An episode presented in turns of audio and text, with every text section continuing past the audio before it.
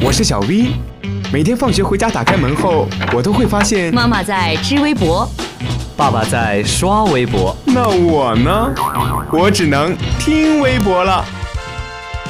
快来快来，微博大家庭来了！微博大家庭，微博大家庭。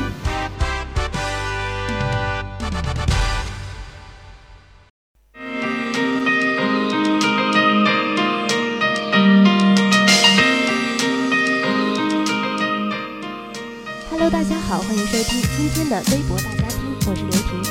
接下来呢，我们就一起来看看微博上又有哪些新鲜事儿吧。首先呢，是来自新浪看点的一条微博，说三月七号凌晨，六名男子抬着一名男子来到贵州习水县城寨镇卫生院求救。这些男子呢自称煤矿工人，在井下吸入了有毒气体。医生对该名男子的抢救过程中，等候在外的男子中又有三人倒下。此时呢，医生产生了怀疑，因为在这一带呢并没有矿井。医生赶紧向政府报告，并且报警。经警方调查，这些这些男子呢是在当地盗墓的。看到这里，我真是惊呆了啊！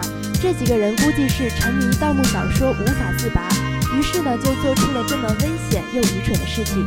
有网友评论说啊，在东南角点蜡烛了。那么对此呢，我想说，希望大家不要走歪门邪道，遵守法律，取财有道。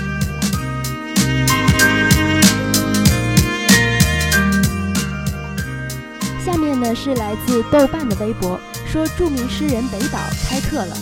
豆瓣最新推出内容付费产品豆瓣时间，首期节目《醒来》由北岛亲自策划编选，并邀请十六位诗人、译者朋友一起在豆瓣打造这堂特殊的诗歌课。他们将为你讲述诗人的传奇故事，解读文化历史背景，细析诗句的美妙之处。那么，感兴趣的小伙伴，快去豆瓣听课吧！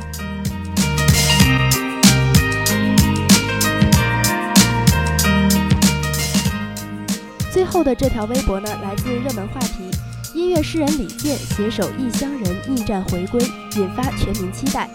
再次登陆竞演舞台，李健一反高冷形象，不但与沈梦沈梦辰续聊秋裤话题，称自己已将他转卖，还开玩笑称此次回归是为了广电名菜八宝鸭而来。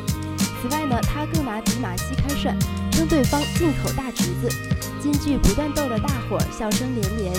那么本周呢，李健将带来歌曲《父亲写的散文诗》，他重新写了一段歌词，还将其旋律也升高了一个调，而且把意大利作曲家写的乐曲作为间奏和尾奏都融入了这首歌当中，赋予了这首歌更多的张力。健哥的迷妹们也纷纷表示坐等周六晚上他的精彩表演。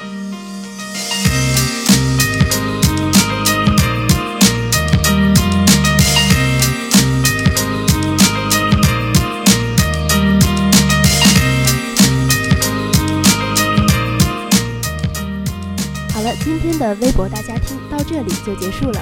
您还可以在荔枝 FM 上搜索相思湖广播电台收听我们的节目。我们下期同一时间再见。